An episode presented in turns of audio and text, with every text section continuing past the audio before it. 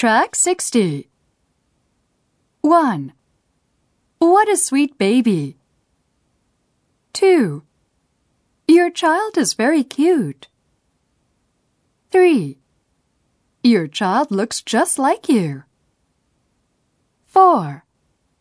Your son is a little mischievous, but that's how kids are. 5. Your daughter is very well mannered. 6. It's nice to hear that your daughter is doing so well in school. 7. You did a great job raising your kids. 8. I can tell that you're a very close family. 9.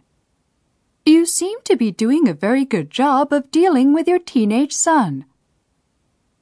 10. Your daughter has grown up into a fine woman.